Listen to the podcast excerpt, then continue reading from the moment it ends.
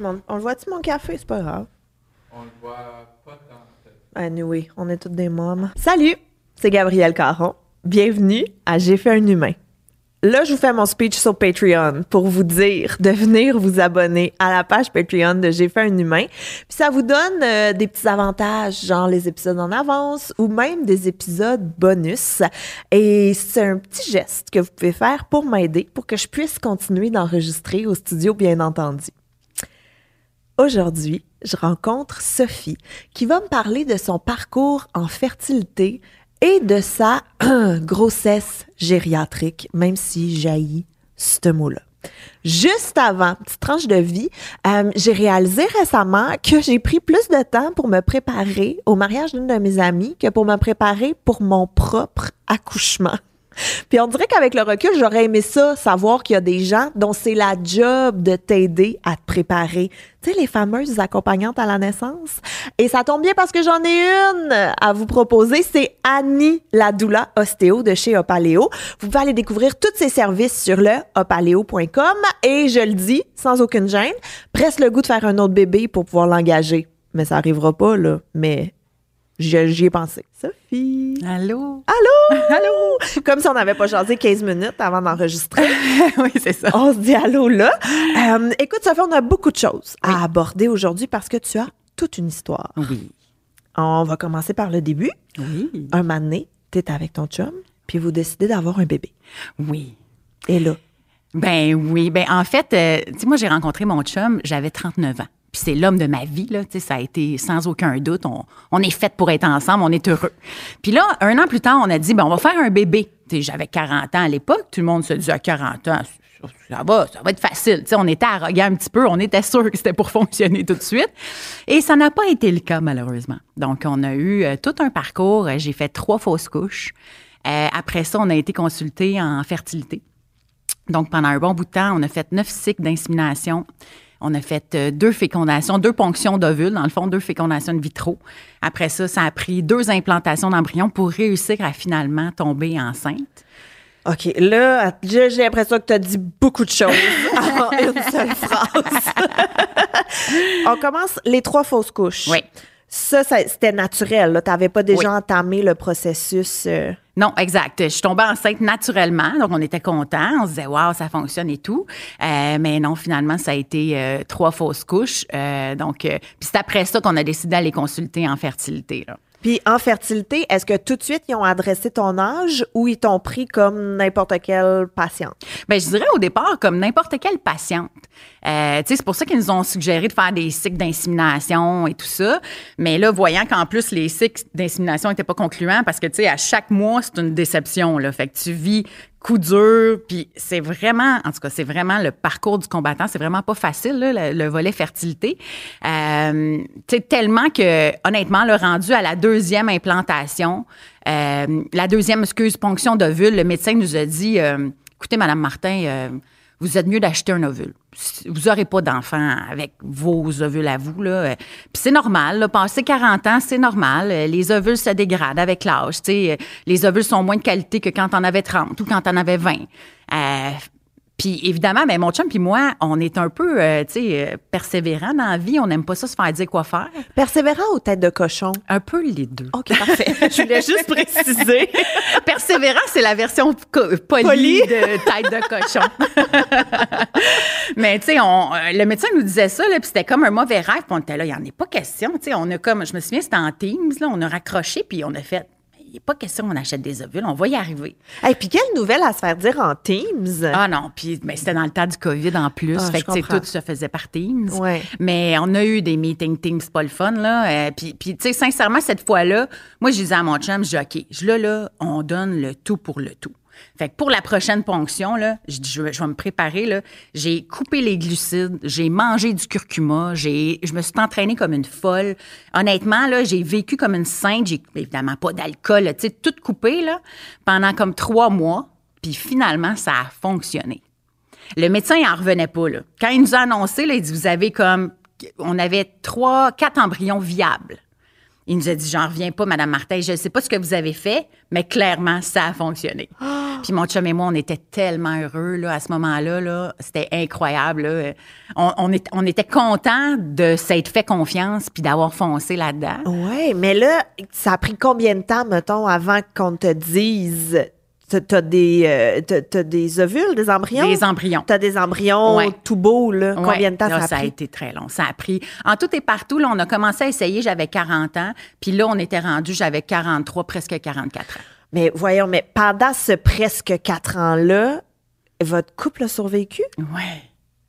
Oui. Puis ça, c'est une des raisons aussi pour laquelle je dis tout le temps que c'est c'est important d'attendre d'avoir rencontré la bonne personne. Tu sais, nous, on était un peu arrogants dans le sens qu'on pensait que ça fonctionnerait tout de suite. Là, clairement, ça n'a pas été le cas. Euh, puis on a traversé plein d'adversités. Puis ça se trouve aujourd'hui, ça nous a rapprochés de vivre tout ça. On s'est vu dans, nos, des hauts, dans des bas, on a vécu de l'adversité, puis on sait comment on réagit un et l'autre. Puis on sait, que, quand remonter l'autre, puis on est capable de se compléter aussi en termes de personnalité pour, euh, se ramener à niveau, puis se tirer vers le haut. Fait qu'on on est super, super content. Puis après tout ça, ben, évidemment, j'ai su que j'étais enceinte euh, du plus beau petit garçon, mon beau Milo. Mais j'ai encore beaucoup de questions. Est-ce qu'il y a un moment où vous avez pensé faire, hey, pour vrai, on aura un petit chien, puis ça va être ça, là? Plusieurs fois. Ouais. Plusieurs fois. Euh, des fois, c'était moi, des fois, c'était mon chum, mais dans le processus, un moment donné, tu te dis, OK, ben là, combien de temps je, tu sais, je vais mettre ma vie en suspens là-dedans? Parce que veux, veux pas, pendant tout ce processus-là, tu vis pas, là. T'attends la prochaine nouvelle ou t'es stressé du prochain truc ou du prochain test. Euh, T'attends le résultat de tel test ou d'analyse d'embryon de ci puis de ça. Ou, tu sais, fait que t'es tout le temps entre deux nouvelles, bonnes ou mauvaises. Puis quand c'est des mauvaises, c'est des coups durs à chaque fois. Tu sais, moi, la première fois qu'on a fait euh, la, la- la première ponction d'ovule, j'ai comme fait, OK, mais moi, j'en fais pas d'autres. C'est quoi une ponction d'ovule? Ben, dans le fond, c'est qu'ils vont te donner des hormones pour te stimuler au maximum, pour que ton corps, tu sais, dans un cycle d'un mois, normalement, va produire un ovule, tu sais, Ouais. on le sait. Oui, oui, on le sait, tout le monde sait ça, un là. ovule, c'est connu. Mais euh, pour une ponction d'ovule, il te stimule avec des hormones pour que tu, tu fasses le plus d'ovules possible dans ce cycle-là. Fait que comme par exemple, à ma première ponction d'ovules, sont allés chercher, euh, comme je pense que j'en avais 19. Mais tu dis, sont allés chercher. Ouais. Comment qu'on va chercher des ovules? On va les chercher avec une grosse aiguille qu'on rentre dans ton vagin, puis qu'on va insérer jusqu'à tes euh, ovaires. Et on va chercher les follicules, dans le fond, dans tes ovaires, donc les, les ovules en développement dans tes ovaires, pour voir combien tu en as. Puis c'est avec ces ovules-là, après, qui vont faire la fécondation avec le sperme de ton chum, là, mais Oui, en clinique. On fait tout ça à l'extérieur. Exact. Mais là, ça, t'es-tu gelé pour vivre Oui. ça? OK, OK, OK, OK. Et une chance. Oui, parce... Oui. Oui, t'es très, très gelé. Honnêtement, ils m'ont dit, on va vous donner du fentanyl, Ben Madame voyons. Martin. Oui, j'ai fait, ben non, c'est une drogue de, de fond de ruelle, Quand est-ce qu'on donne ça à quelqu'un, du fentanyl, tu sais? Mais euh, c'était nécessaire, je dirais. C'était très, très nécessaire. Euh, Oui, fait que là, après ta première, t'as fait, c'est, on refera pas ça. Non, on refera pas ça. Mais, euh, puis, puis là, évidemment, à la première, on a eu des embryons, ils les ont envoyés tester, ils sont venus, il n'y en avait pas un de bon. Mais attends, même ça, je comprends pas. On dirait un film de science-fiction. Ils prennent tes ovules. Ouais. Ils prennent le sperme à ton chum. Ouais. En laboratoire. Ils fécondent. Ils fécondent tout Ouais. ça. Puis ils les mettent dans un congélateur. Qu'est-ce qui se passe? Ben là, ils attendent de voir lesquels se développent en embryon. Parce que sur mes 19 ovules, par exemple, Oui. c'est- ils- même s'ils les fécondent toutes, ils, ils survivent pas toutes. OK. C'est- la sélection naturelle, un peu. Là. Ouais. Tu sais, Il y en a quelques-unes qui vont se transformer vraiment en embryon d'assez bonne qualité pour dire ça pourrait être un bébé. OK. Fait que, tu sais, mettons, tu passes de 19 ovules, puis à la fin, tu as genre 5 embryons ou 4 embryons. Là. Puis là, après, ils prennent les embryons. Puis là, ils les envoient tester. C'est un test qui s'appelle PGTA. Puis là, c'est un test de chromosomes pour voir s'il y a des anomalies de chromosomes. Si tes ovules n'étaient pas bonnes ou pas de bonne qualité, tu peux avoir des anomalies comme de la trisomie 21, de la trisomie 22 qui vont trouver dans, en testant l'embryon comme tel.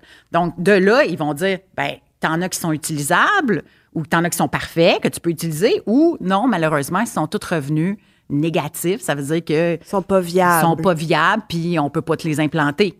Fait que dans le fond, la première ponction d'ovules, c'est ça. Ils ont tiré comme 19 ovules. On se ramasse avec, je pense, 4 ou 5 embryons. Ils les ont envoyés tester.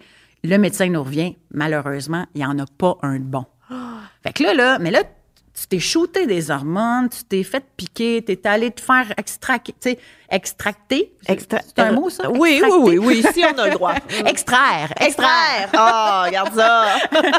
fait que tu t'es fait extraire tous ces ovules-là avec une grosse. Tu sais, il n'y a rien de le fun là-dedans. là.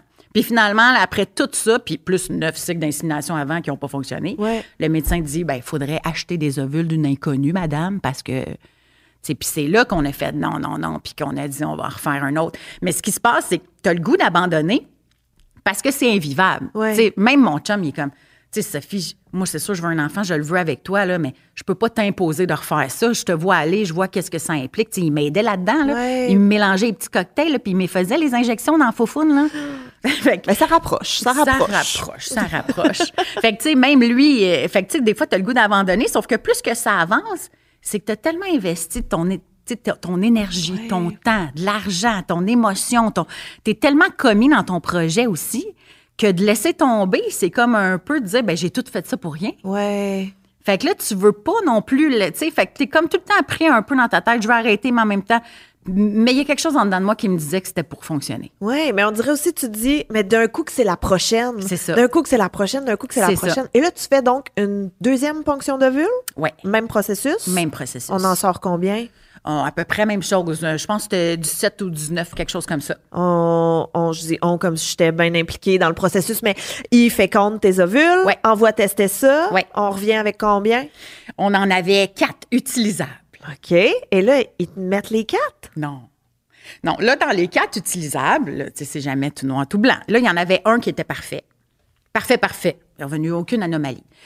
Les trois autres, c'était des mosaïques qu'on appelle. Ça veut dire que quand ils testent l'embryon, ils prennent une cellule, mais ils sont obligés de la prendre à l'extérieur de l'embryon. Ils peuvent pas aller dedans de peur de, l'endommager. Fait qu'ils vont chercher une cellule à l'extérieur, puis en testant cette cellule-là, dans les trois autres, ils ont trouvé des mosaïques. Ça veut dire qu'ils ont trouvé un faible pourcentage de trisomie. Il y en a un qui avait un faible pourcentage de trisomie 22, puis les deux autres, c'était des faibles pourcentages de trisomie 21. Fait que là, là, ils nous rencontrent avec la généticienne là-bas, toujours en Teams. Là. Ils aiment bien ça, les Teams. Mais je pense que c'est des Zooms, en tout cas. Ben, regarde, un ou l'autre, c'est sur l'ordi, là. c'est ça. T'as c'est devant ton ordi.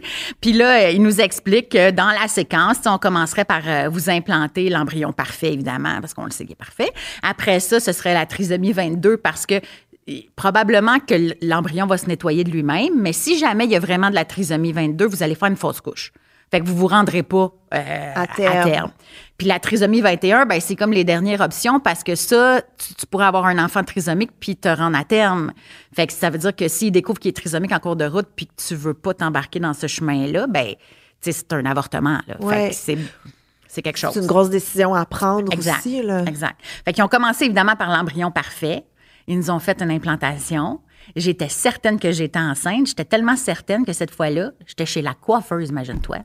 J'étais allée me faire faire des cheveux. J'avais dit à mon chum, je suis enceinte, je suis sûre, je vais aller me faire faire un beau brushing, puis à soir, on sort au restaurant. OK. Puis je suis la coiffeuse, puis les gens d'Ouvreau m'appellent parce qu'ils prennent un test sanguin pour voir si l'implantation a fonctionné. Et l'infirmière me dit au téléphone que ça n'a pas fonctionné. Ça a été les plus longues mèches de toute ma vie. Mais t'étais bien belle, mais t'avais bien de la peine. mais j'avais la face toute défaite et j'avais pleuré. Écoute, ça avait aucun bon sens, là. On a été tellement dévastés. Parce que tu dis là, après tout ça, j'ai un embryon parfait qui me disent, puis l'implantation fonctionne pas. Fait que là, c'est même pas dire, j'ai des, ah, c'est correct, on a des embryons. Non, non, faut que ça fonctionne, là. Fait qu'on était, un autre, écoute, découragés. Là, finalement, ça, c'était en septembre 2022. Et ils ont fait une autre implantation. Là, on a pris celui euh, à faible mosaïque trisomie 22. Ouais. Ils me l'ont implanté celui-là euh, en novembre. Et j'ai appris le 23 décembre 2022 que j'étais enceinte de Milo. Non, mais quel beau cadeau de Noël. Oui, le plus beau des cadeaux. Wow. Le plus beau des cadeaux. Et là, t'es enceinte. Oui. Mais forcément, on vient de vivre les dernières années qui ont été difficiles, où Oui. on a vécu beaucoup d'échecs. Est-ce que t'es contente ou t'as juste peur? Je dirais un mix des deux. Je suis contente parce qu'en dedans de moi, j'ai comme confiance à la vie. Malgré tout ça, là, je me dis, je, je mène une bonne vie, là, puis on, on a bien fait de persévérer, puis on est, on est où on doit être dans la vie. Mais d'un autre côté, je me dis aussi, tu sais, il y a une petite voix tout le temps dans ta tête qui dit emballe-toi pas trop, emballe-toi pas trop, t'as fait des fausses couches, emballe-toi pas trop. Fait que, tu sais, dans le fond, t'attends de voir qu'est-ce qui va se passer, tu sais. Puis je me souviens, tu sais, on a su le 23 décembre que j'étais enceinte. Le 31 décembre, on allait au château Montebello pour euh, célébrer le nouvel an. Oui, oui, oui. On était tous énervés. Puis, tu sais, pour nous, là, c'était comme une belle année. Puis, tu sais, on va avoir un bébé, puis on est content. Puis, on, on rejoignait des amis là-bas, puis pour défoncer le nouvel an. Puis, euh, pendant la soirée, tu sais, écoute, on est beau, là, fallait se mettre chic et tout. Puis, je vais à la salle de bain, puis là, je vois que je saigne. Et je capote. Puis là, je reviens à la table, puis là, je prends mon chum à part, puis je dis là, chérie, là, panique pas, mais je, je, je saigne. Je dis là, euh, je dis, paniquons pas. Tu sais, j'essayais de me raisonner en même temps, là. Mais je dis, paniquons pas, tu sais, puis je vais retourner aux toilettes tantôt, mais, euh, mais là, c'est impossible. Écoute, on est assis, là, même quand, mon chum, il est même pas capable de, il, il est pas là, là, puis moi non plus. Puis là, finalement, on a passé le 31 décembre dans notre chambre d'hôtel au château Montebello à pleurer. Oh. Parce qu'on était sûr que je faisais une fausse couche, on était sûr que c'était fini, puis que that's it, la deuxième implantation n'aurait pas fonctionné non plus. On capotait, puis vraiment, là, vraiment. C'est comme un cauchemar. Ouais. On dirait un mauvais film. Ouais. Puis là, tu pleures, puis tu saignes, puis tu sais, tu capotes, puis mais tu sais, c'était pas des gros segments, mais veux, veux pas, tu sais, tellement... tout ce que tu as vécu, c'est sûr que tu penses au pire tout de suite. Exact, Mm. exact. Mais là, après, arrive le 1er janvier, tu fais comme bonne année. Voilà, Fuck. écoute, on était démolis. Le 1er janvier, on retourne à la maison. Là, j'arrive à la maison, puis moi, j'avais écrit euh, aux infirmières de la clinique de fertilité. Euh, puis là, il y a une infirmière qui me rappelle, rendue à la maison. Puis là, je dis, écoutez, j'ai des segments, puis tout ça. Puis elle me dit, euh, elle dit, ah, elle dit, c'est parce qu'on, on- il fallait que je m'insère intravaginal un espèce de médicament. Euh, c'est de l'endométrin, c'est, un- c'est une espèce d'hormone, mais ça aide, dans le fond, à l'implantation de l'embryon. Puis euh, ce, ce fameux médicament-là s'insère avec un, un applicateur en plastique. Puis moi, j'explique que j'ai des petits saignements, puis je sais pas pourquoi. Puis tout, elle dit, est-ce que vous utilisez l'applicateur? Je dis oui. Elle dit, ah, ben c'est pour ça. Elle dit, l'applicateur, il irrite, là, puis elle dit, ça provoque des segments. Elle dit, toutes les patientes qui, qui le prennent m'appellent en me disant qu'ils ont des segments, puis... Mais excuse-moi, là, euh, pourquoi elles le disent pas avant, sachant que tout le monde a des saignements? Je capotais. Je capotais ma vie. J'étais comme, sérieusement, après tout ce qu'on a vécu, tu vas me faire vivre ça en plus, là. Puis tu me dis, ben, ah, tout le monde sait ça. Ben oui, ben oui, ben moi, je le sais pas. Puis personne me l'a dit, puis vous le dites à personne. Ben maintenant, tout le monde le sait, là. Ouais. Passez le message. Tous ceux qui nous écoutent, passez le message. Voyons donc, quel Ouais. stress inutile! Ouais, ouais, ouais. Puis finalement, écoute, j'ai arrêté d'utiliser l'applicateur. Tout a a été beau, tous les segments ont arrêté. J'ai été en janvier faire une première échographie. Tout était bien implanté, tout était là.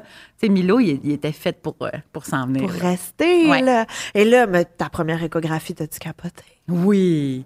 On était tellement contents, là. Tu sais, juste, ben, ils font déjà une première échographie pour regarder, pour être sûr que l'implantation est bien là.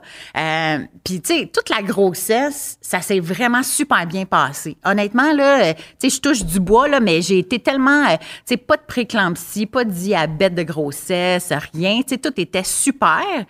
Puis, mais la seule affaire, c'est que dans le fond, tu sais, comme c'était un petit bébé mosaïque, puis qu'il y avait une possibilité de trisomie 22, il fallait quand même qu'on attende après la myosynthèse pour être certain qu'il n'y avait vraiment pas de trisomie. C'est quoi la myosynthèse? Euh, la myosynthèse, c'est quand ils te rentrent une belle grosse aiguille dans Béden.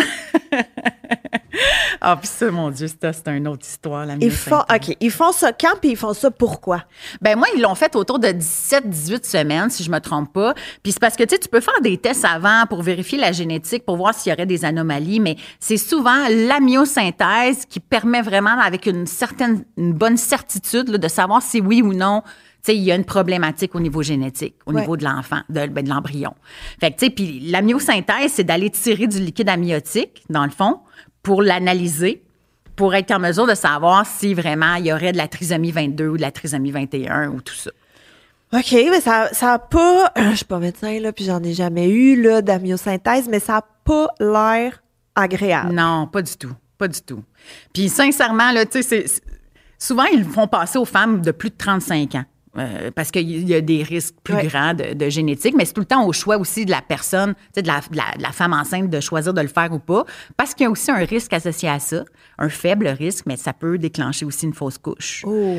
Donc, c'est sûr qu'il y a ce stress-là. Puis, tu sais, je veux dire, moi, on est allé pour la myosynthèse. C'était ridicule. là. La première fois, j'étais allée, puis il fallait que j'arrête, parce que je prenais un médicament pour éclaircir le sang, puis il fallait que j'arrête ce médicament-là, puis que je le prenne pas la veille, Puis j'avais oublié, puis je l'avais pris la veille.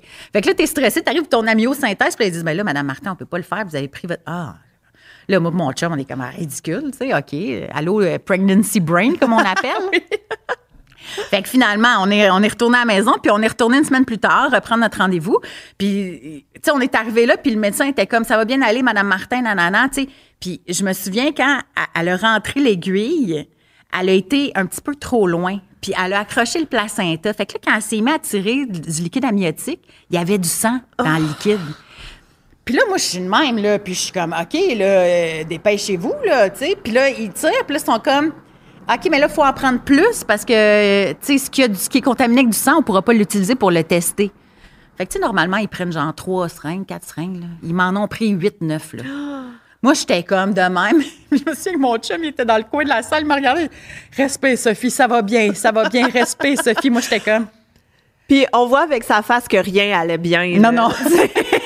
Vraiment pas un bon. Ben, en fait, je pense qu'il essayait d'être fort pour moi. Tu sais, il se disait, crime, je vais pas avoir l'air euh, trop stressé parce que pauvre elle, elle a pas de l'air de vivre ça. euh, Tu sais, ça c'était pas facile. Ouais. C'était vraiment pas facile. Mais en tout cas, finalement, ils ont réussi à avoir tout ce qu'il fallait pour les tests. Puis, euh, bonne nouvelle, pas de trisomie, rien du tout. Le bébé était parfait. Mais là, tu sais, Ben, avec tout ça, là, t'es rendu à 18-19 semaines de grossesse. Là. Tu sais, je sais pas moi, là, mais en général, on parle de 40 semaines. Là. Ouais, Fait que t'as la la moitié de ta grossesse de fait à stresser parce que là, t'attendais le résultat de ci, l'échographie de ça, la, la myo, le ci, le ça. Là, t'es comme, OK, là, je suis enceinte, là, Yes. tu sais. Fait que là, t'es contente. Mais là, il en reste plus gros, là.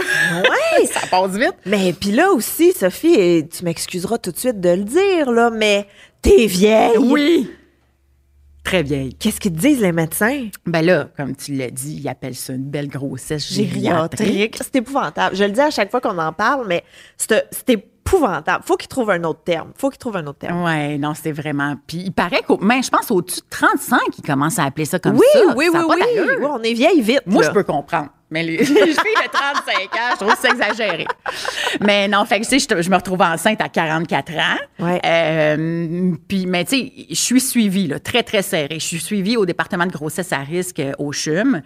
Super équipe, tu sais, écoute, je les vois de façon très régulière, mais la grossesse va tellement bien, tu sais, honnêtement, pas de préclampsie. Tu sais, eux, ils regardent ça vraiment beaucoup, le préclampsie, diabète de grossesse, surtout pour des grossesses gériatriques. De vieille. On dirait que j'aime mieux dire de vieille que gériatrique. Oui, c'est ça. oui, ça sonne mieux, à la limite, je trouve. Mais, euh, mais c'est ça, tu sais, fait Parce que c'est ça les deux risques principaux quand on est vieille. Oui. ben, tu sais, il y a le risque aussi d'accoucher prématurément. Y a, il y a plusieurs risques. Il y a aussi le risque rendu à l'accouchement.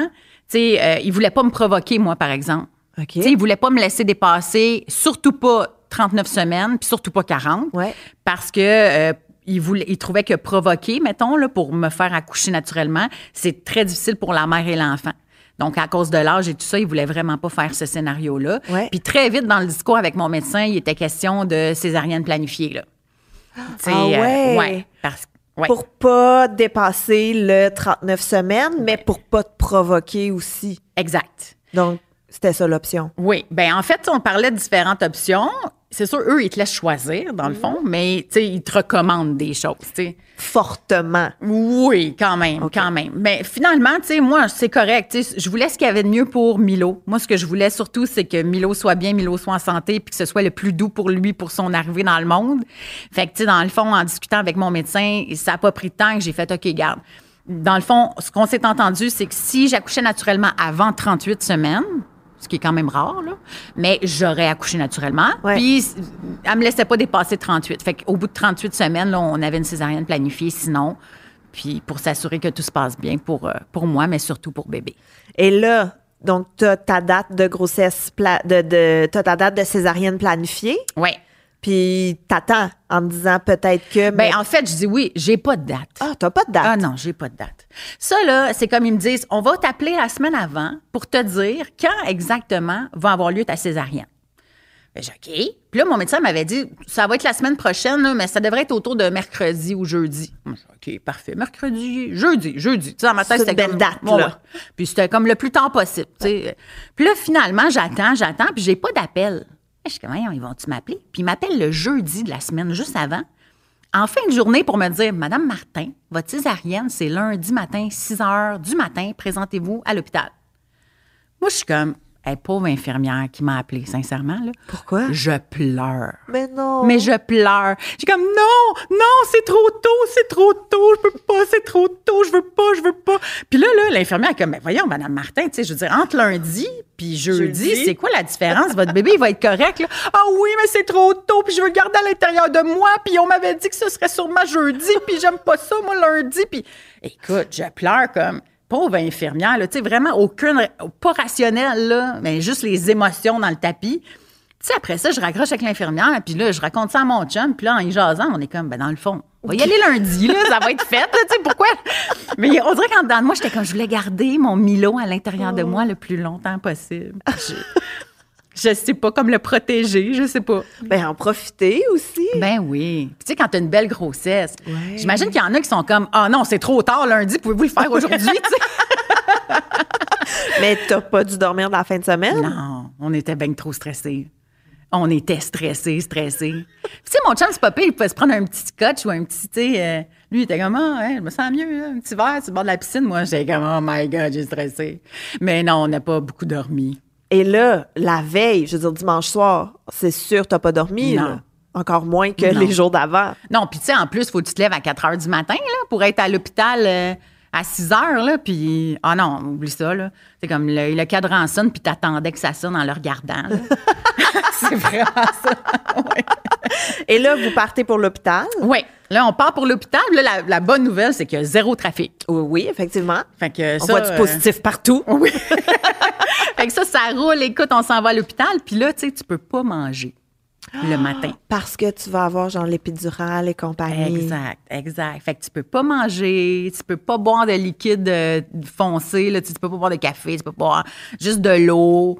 Fait que c'est vraiment là, puis tu sais, enceinte jusqu'aux oreilles, puis tu peux pas manger. Manger. Ah non, c'est Et là, quand tu arrives à l'hôpital, est-ce que c'est tout de suite à 6 heures on t'accouche ou c'est long? ben non. Je savais la réponse. J'ai Ben quand même non. posé la question. Écoute, ils nous ont installés dans une belle petite salle, là, comme de préparation. Là, ils venaient prendre ma pression aux deux secondes. Là, c'est comme, ils nous ont préparé et tout, puis ils m'ont mis une espèce de grosse couverte dans laquelle ils lançaient du vent chaud. Comme une couverte gonflante de vent, là. Puis honnêtement, c'était vraiment bizarre parce qu'avec le vent, elle arrêtait pas de relever, tu sais. Puis là, mon chum était là, place ta couverte, là, faut que tu restes au chaud. J'étais comme, Ah, mais c'est quoi cette affaire-là? À quoi ça sert? tu sais? ben Puis- oui, pourquoi donc? je sais pas, Gabriel. Honnêtement, là, j'ai même pas pensé à leur demander. Puis là, quand je repense à ça, je me dis, hey, c'était-tu gossant, cette couverte-là? Mais j'aurais pu au moins demander pourquoi. Fait que t'as ta grosse couverte Ouais. qui revole partout, Ouais. ton chum qui essaye de maintenir Ouais. ça en place. C'est comme le jeu du parachute quand on était petit, ça. hein? Exact, exact. OK, et là, Puis là, là, on attend. on attend avec la couverte Là, on qui vole attend, au vent. on attend, on attend. Puis là, là, on attend de 6 heures jusqu'à 10 heures le matin. Non. Oui. Oh. Fait que là, mais honnêtement, puis tu sais, là, il nous explique un peu, tu sais, là, OK, là, finalement, à 10 heures, on est prêt. Fait que là, on envoie votre chum Se préparer. se préparer. Puis moi, je rentre en salle d'opération. Ils vont tous me préparer. Puis une fois que tout est prêt en salle d'opération, là, ils vont permettre à mon chum De rentrer dans la salle. OK. Fait que là, mon chum part. Puis là, moi, il m'amène dans la fameuse salle d'opération. Tu sais, Puis là, je suis de bonne humeur. Tu sais, je me dis, oh, ça va être, tu sais, c'est correct. Là, Là, je suis résignée. tu sais, On, on va le faire. Fait que, tu sais, je rentre dans la salle. Puis là, je fais des petites blagues. Puis je suis de bonne humeur. Puis tout ça, tu sais. Puis là, l'anesthésiste arrive. Puis là, elle m'explique qu'elle va me faire la fameuse injection pour la péridurale. Ouais. Parce que, tu sais, pour la césarienne, il gèle, dans le fond, en dessous des bras Jusqu'en jusqu'au bas. pied. Fait que là, euh, elle m'explique qu'elle va me faire l'injection, puis tout ça, tu sais. Puis moi, ma phobie, évidemment, c'est de bouger, tu sais. Puis là, ils mettent une infirmière devant moi pour que je m'appuie sur elle. Fait que dans le fond, tu sais, il faut que j'arrondisse le dos pour qu'il puisse me piquer. Puis l'infirmière sur qui je suis à côté, elle bouge. Ah. Puis là, je suis comme, mais mon Dieu, c'est pas comme. Pas tu sais, très stable, Ben là. non, c'est- je pense que je serais mieux de pas m'accoter finalement, mais en tout cas. Fait que là, là je suis comme ça, tu sais, puis là, l'anesthésiste, c'est ce qui ça m'a vraiment saisi, là, parce que, tu sais, des injections, moi, j'ai pas peur de ça. Ouais. J'en ai eu une, puis une autre, là, puis en fertilité. Ah oui, c'est ça, j'allais dire. T'en as eu. euh, Tu te réveilles, clac, clac, clac, clac, clac. Là. Tu sais, c'est Ouais. comme à tous les jours. Fait que j'étais comme une de plus, une de moins. Mais là, il te passe ça quand même dans la colonne vertébrale. Puis là, t'entends comme crunch. Ah, Et quand puis il- toi, t'es à frette en plus. Ouais. Tu sais, mettons, moi, je l'ai eu, l'épidurale, mais j'avais tellement mal que je l'ai jamais senti. Mais là, toi, t'es à à frette, là. Ouais, ouais, ouais, ouais, à frette. Puis là, mais c'est le bruit, honnêtement, puis la sensation de l'aiguille qui rentre. Puis là, moi, je pensais qu'il pique, clic, c'est fini. Non, non, écoute, il la laisse là, là, puis là, c'est long avant qu'il rentre tout le liquide. Fait que là, là j'ai comme l'aiguille dans la colonne. Je suis à côté de l'autre madame qui arrête pas de bouger. Puis là, j'ai euh, l'anesthésiste en arrière qui fait ce qu'elle a à faire. Puis là, Mané, son téléphone cellulaire sonne. Non. Ouais. Elle répond? Oui. Non. Son téléphone d'urgence d'hôpital, elle répond. Oui, allô? Ah oui, mais là, euh, là, je suis occupée, là, je suis en train de faire une injection. Là. Ah oui, OK, corridor 13, euh, étage 12, OK, euh, OK, c'est beau. OK, je m'en viens, là, ce sera pas long. Là. Et puis moi, là, je suis comme ça, puis je suis comme, je veux que ça finisse. Je veux que ça finisse. C'est bientôt fini? Écoute, ça m'a semblé une éternité. J'ai comme l'autre qui jase, l'autre qui danse, puis moi qui est pognante les deux avec l'aiguille dans le dos. Mais finalement, euh, c'est ça. Puis finalement, après ça, elle l'a enlevé. Oui. Puis là, tu sais, tout de suite, là, ça a commencé. gèle. Ouais. Là, je suis gelée. Puis là, c'est, là, je l'ai bien aimé, par exemple, l'anesthésiste, parce que là, après ça, une fois qu'elle a raccroché, elle m'a expliqué. elle m'a tout expliqué comment c'était pour se passer. tu sais. OK. Fait que là, elle me dit, là, tu vas, tu sais, ça- tu vas voir, c'est spécial. Tu vas sentir qu'on te touche. Tu sais, les gens vont te toucher, puis tout, tu vas sentir les pressions, mais tu n'auras pas de douleur quand on va couper. Là, je suis comme, OK, mais OK, je vois tout. Puis effectivement, tu sais, quand les, les- la chirurgienne est arrivée, ils ont commencé à s'installer, ils me touchaient, je chantais tout, là. Puis j'étais comme, oh my God, c'est bizarre, mais un peu comme chez le dentiste, genre. Tu sais, Tu le sens, mais tu le sens pas. c'est ça, OK. c'est ça. Puis là, quand ils ont coupé, tu sais, heureusement. Mais là, senti. attends, avant de couper, là, et ton chum est revenu? Oh oui, oui, oui. Ah, là, là, ils sont allés chercher mon chum. Euh, là, une fois qu'ils ont fait, OK, on est tous prêts, là, là, ils sont allés chercher mon chum. Mon chum est arrivé avec son beau bonnet. Il était tellement beau. Il était full de bonne humeur en plus. Tu super content d'être là. Puis moi aussi, tu sais, on était vraiment heureux. Là. On était vraiment de bonne humeur à ce stade-là. Puis, euh, puis là, c'est ça, l'anesthésiste nous explique un peu comment ça se passe. Puis c'était drôle parce qu'elle restait avec nous. Fait que dans le fond, quand ils ont commencé à faire les choses, elle nous expliquait tout ce qui se passait. Parce Comme que une- toi, t'as le drap. Exact. T'as un drap, tu sais, comme, mettons, à la poitrine, là, Ouais. qui monte, fait que tu vois absolument rien. Une chance. Oui, une chance. Non, non, c'est. euh, oui, j'aurais pas tant voulu. Mais euh, quand il était sur le bord de le sortir, tu sais, parce que là, tu sens les pressions puis tout, puis là, l'anesthésiste, elle dit à mon chum, elle dit, là, regarde, regarde, ils vont le sortir. Fait que là, mon chum s'est levé, puis il a regardé l'autre côté du rideau, fait qu'il a vu Milo sortir de moi live. Plein de ça, évidemment, là. Mais tu comme, waouh! Puis là, ils ont pris Milo, puis là, ils l'ont apporté sur le côté, ils me l'ont montré comme vite, vite, là. Moi, je l'ai vu, puis, puis tu sais, ils nous avaient dit, quand ils vont le sortir, ça se peut qu'on aille à le prendre puis à l'amener ailleurs. Parce que des fois, les bébés césariennes, ils- s'ils pleurent pas tout de suite, ou tu sais, on va l'amener ailleurs, on va aller vérifier vraiment ses vitaux en détail. Mais s'il sort puis il pleure, ben tu sais, on va rester dans la salle ici. Écoute, ils l'ont sorti. Ouah! Il pleurait, mon beau Milo. Fait que là, on était tellement contents. Puis là, c'est ça, ils l'ont pris, ils l'ont passé à côté de moi. Puis là, je l'ai vu, je fais Waouh! Puis là, ils ont dit à mon chum, venez, tu viens si tu veux. Fait que là, mon chum, il est parti avec les infirmières. Puis Milo, comme dans la, dans la même salle, mais dans une petite station pour aller regarder les vitaux. Puis là, là, ça, j'en parle encore avec mon chum, là. J'ai l'impression, moi, à ce moment-là, que tout le monde est parti. Ah. Que je suis restée là, le drap, le ventre ouvert. Puis là, j'entendais mon bébé, puis j'entendais mon chum. Waouh! Ah, waouh! Ah, waouh! Puis moi, je suis comme, amenez-moi mon bébé! C'est comme si j'étais toute seule. Puis mon chum, il dit, ben non, Sophie, t'étais pas toute seule, il y avait plein de monde à côté de toi, tu sais. Mais dans ma tête, ils sont partis, ils ont emmené le bébé, ils ont emmené mon chum. Toi, t'es comme, t'as fait ce que t'avais à faire, débrouille-toi maintenant. Ouais, c'est ça, comme un, un déchet, là, c'est. Toi, toi, t'as fait. Merci, on n'a plus besoin de toi. Fait que, mais tu sais, finalement, ils l'ont juste nettoyé, mais ça me semblait long quand même. Ouais. Puis après ça, ils l'ont ramené, puis là, ils l'ont mis sur moi. Puis là, ça a été le coup de foudre instantané. Mais est-ce que t'as pu le prendre? Oui. Oui, même Oui. si t'étais, tu sais, parce que souvent le drap, puis même des fois, t'es gelé vraiment haut, là. Ouais, ben moi, mes bras étaient quand même pires. OK. Puis euh, ils le mettent, dans le fond, un peu dans ton cou. Sauf que, tu sais, il est tout mou, puis, ah, il était tout petit, notre Milo, là. En plus, nous autres, on pensait que c'était pour être un gros bébé, là. Dans les échographies, ils nous disaient 8, 9 livres. Puis finalement, il pesait 6 livres. Oh, c'est quand même une bonne différence. Ouais, là. ouais. Fait que là, on était comme, il est donc bien beau, mais il est donc bien petit. mais il est donc bien beau. Ah, mais il est donc bien petit. puis là, tu sais, ils nous le mettent, ils me le mettent dans le cou un peu, mais il était tout petit. Puis là, tu sais, il, il tombait. Puis là, les infirmières essayaient. Puis là, moi, j'essayais. Puis mon chum, puis tu sais, c'était un peu ridicule. C'est comme pas tant naturel comme position. Non, tu sais, t'as un beau bébé dans le cou. Mais finalement, ils ont réussi même, il a réussi même à téter. Fait que, euh, non, non, il, écoute, il était, c'était un vrai champion, Milo, là. Il a réussi à téter, puis euh, c'était spectaculaire. On était tellement contents, là. C'était vraiment comme, c'était magique. Wow! Hey, mais là, t'as ton bébé Oui. en santé, qui est tout beau, il est dans ton cou, il est tout petit, mais là, toi, t'es encore ouverte, là? Oui, oui. Donc, Mais là, honnêtement, ils règlent tout ça, puis là, t'en as plus tant connaissance. Parce que là, tu t'occupes de ton... Tu sens rien, premièrement. Ouais. Puis tu sais, t'es comme, ah, on est en admiration avec le bébé, puis... Fait qu'ils ont tout fait refermer ça, puis ça a quand même été assez vite, là. Tu sais, une césarienne, en tout et partout, c'est peut-être une heure, là, gros max, là.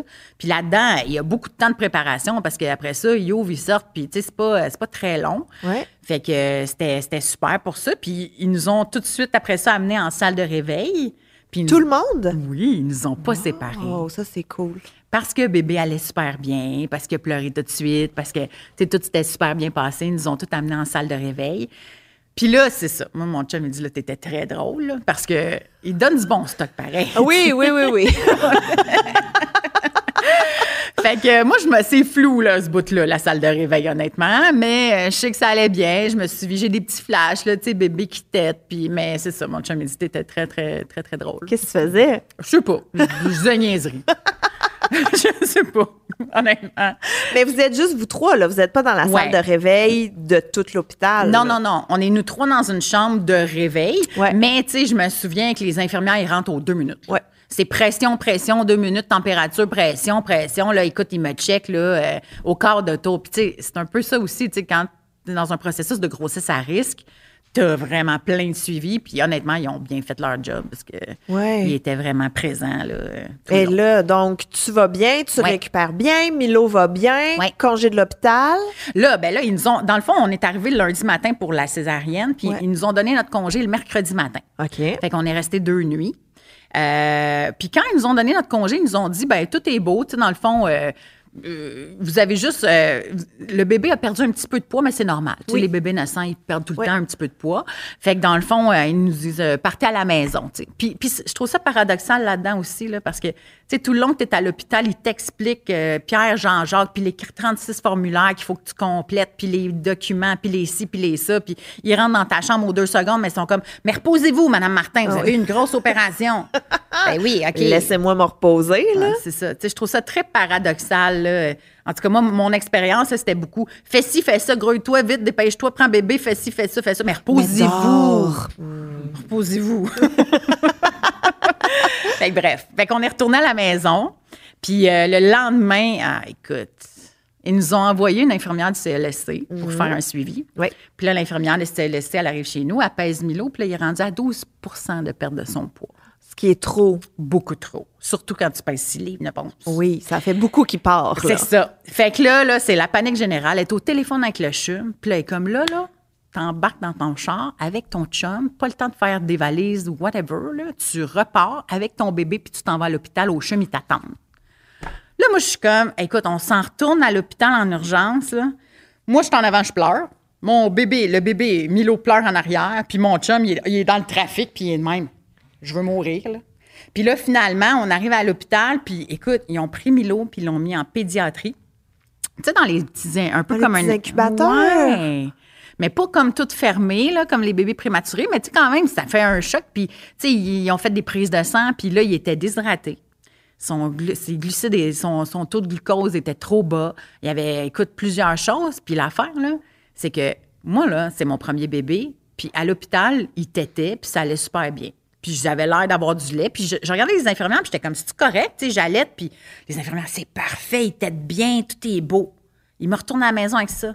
Mais il tétait, il y avait du lait deux minutes, puis après ça, il n'y en avait plus de lait, là. Mais lui, il continue à Fait téter. qu'il tétait dans le vide, là, pauvre petit loup. Là. Fait qu'il était en train de se déshydrater, il était en train de mourir de faim. Fait que là, là moi, quand j'arrive à l'hôpital, là, je suis enragée. Là. Je dis là, là, ma gang de champions, là, j'étais ici il deux jours, même pas. Vous m'avez dit que tout était beau, va retourne-toi-en chez vous, tout va bien, ton bébé tête bien. Puis là, vous me faites revenir en urgence, tu sais, le stress. là. Mais c'est sûr. Puis finalement, là, il a fallu compléter avec la formule parce que Milo, il n'y en avait pas assez de lait. Là. Fait que, à l'hôpital, ils nous ont montré un, un petit technique, là, c'est du DAA qu'on appelle. là. Aucune idée c'est quoi. Une espèce de petite capsule, puis tu mets du lait là-dedans avec une mini paille qui va jusqu'à ton sein. Puis là, il faut que bébé prenne ça en même temps que ton sein, puis c'est genre pour pas scraper ton allaitement. C'est un leurre de bébé. Oui. Wow! mais on dirait que tu m'en parles, puis je trouve que ça a quand même l'air un peu compliqué. Mais c'est très compliqué. Puis, tu sais, à l'hôpital, il y était deux infirmières plus mon chum à essayer de me setter ça. Puis, quand on est parti avec ça à la maison après, on essayait de faire ça à 3 heures du matin. Là, mon chum avec moi, puis a essayé de mettre ça dans le bon angle dans sa bouche pour qu'il le prenne. Puis, on gossait pendant des heures. On capotait notre vie, là. Mais est-ce que pour toi, l'allaitement, c'était full important? Ben non, c'est ça l'affaire. Moi, là, avant de tomber enceinte, puis même pendant ma grossesse, là, je disais à mon chum, je dis, moi, je vais, je vais essayer d'allaiter. Mais si ça ne fonctionne pas, je ne m'acharnerai pas. Il n'est pas question, parce que j'entendais trop d'histoires de, de filles qui avaient été malheureuses avec ça, puis qui, qui avaient essayé, puis ça ne fonctionnait pas, puis qui s'étaient acharnées. Puis moi, j'étais comme, je m'acharnerai pas. Puis, mais là, tout le monde me disait que c'était beau, que ça fonctionnait. Fait que moi, j'étais comme parfait. Moi, je suis chanceuse. Je suis de celles que ça marche.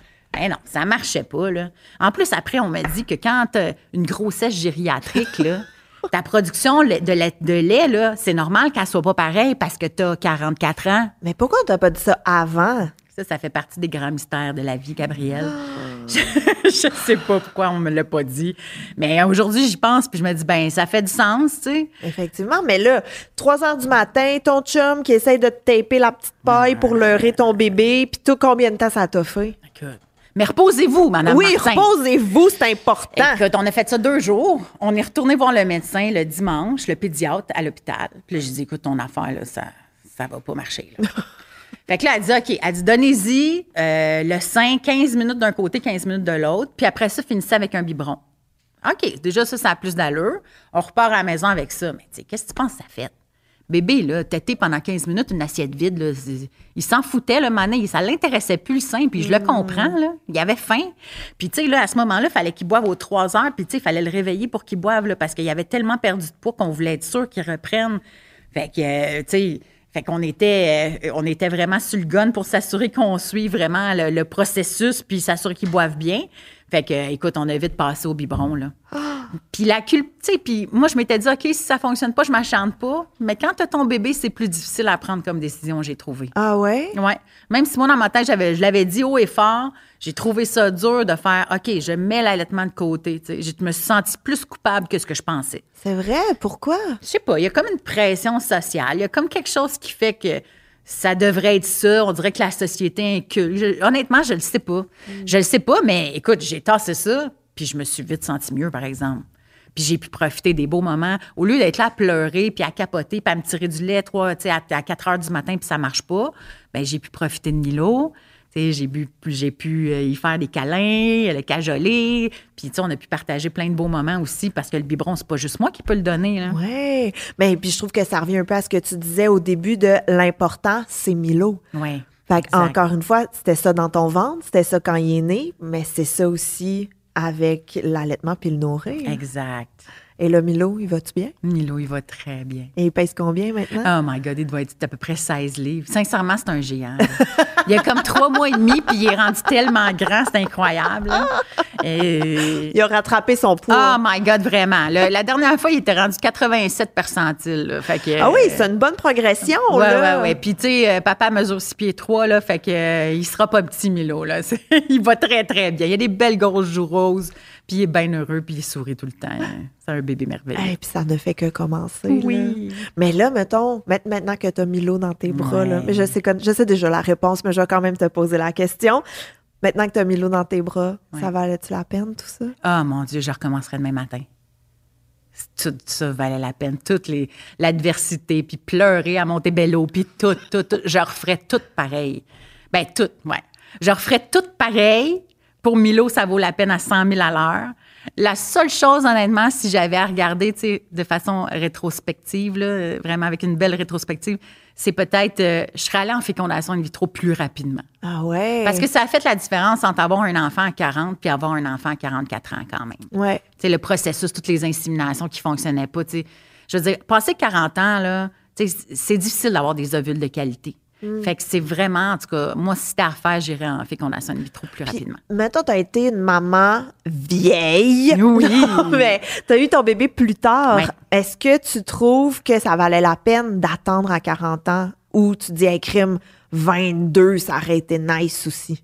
Euh, ben, honnêtement, non. Moi, mon parcours, euh, je, je- je suis contente de ne pas avoir eu d'enfant avant pour avoir Milo aujourd'hui, puis pour l'avoir avec mon chum aussi, surtout. Tu sais, euh, je veux dire, on s'est rencontrés plus tard, mais c'est la bonne personne. Puis on a fait ce projet-là à deux. Puis même dans toute les- l'adversité puis tout ce qu'on a vécu, ça nous a juste rapprochés. Puis on a juste voulu encore plus que ça arrive. Fait que, tu sais, je pense que ça vaut la peine d'attendre d'être avec la bonne personne pour faire un beau projet comme celui-là. Fait qu'il n'y a rien que je changerais dans mon parcours. Et Euh, puis ça, ça t'a, sen- tu sais, votre processus en fertilité, ça t'a sans doute aussi euh, montré qu'il y avait des gens autour de toi qui étaient prêts à t'aider. Puis, tu sais, autant la famille, les amis, qu'une garde rapprochée, j'ai envie de dire, là, que t'as fait. Peut-être que si t'avais pas eu ce processus-là, tu te serais pas rendu compte à quel point il tenait à toi puis qu'il était présent pour toi? Oui, absolument. C'est c'est bien dit, Gabriel, c'est vraiment ça. Ben, c'est tout pour aujourd'hui. Hey, non, mais avant de te laisser partir, j'ai une dernière question Oui. à te poser. Oui. Mais avant, je vais en profiter pour euh, remercier des partenaires de l'émission. Et ça, vous commencez à les connaître. C'est La Bobineuse, qui est un magasin de laine en vrai et en ligne. Je vous invite à aller découvrir leurs merveilleux produits et leur merveilleuse équipe. Euh, vous pouvez aller découvrir tous leurs produits donc sur labobineuse.com. Vous pouvez même utiliser le code promo humain15, un petit 15 sur vos achats. Toujours le fun. Sophie, Oui. dernière question. Qu'est-ce que tu aimerais dire? Aux mamans qui nous écoutent en ce moment? Que ce soit des futures mamans, des nouvelles mamans ou des vieilles mamans. Ah, mon Dieu, je dirais, faites-vous confiance. Si à l'intérieur de vous, vous pensez que, que, que ça va arriver ou que vous devriez le faire de telle, telle façon, faites-vous confiance. Je pense que la petite voix intérieure est importante. Puis souvent, on se laisse, on, on se laisse submerger par les conseils de tout le monde, par les avis de tout le monde, puis ça nous décentre un peu de, de, de notre petite voix à, à l'intérieur de nous. Fait que je dirais, faites-vous confiance. Puis même des fois, tu sais, oui, la médecine, c'est bien, mais tu sais, moi, si j'avais écouté le médecin, j'en aurais jamais eu l'enfant, là. Parce que moi, j'aurais pas acheté d'ovule. Fait que, tu sais, dans le fond, j'aurais renoncé à mon projet.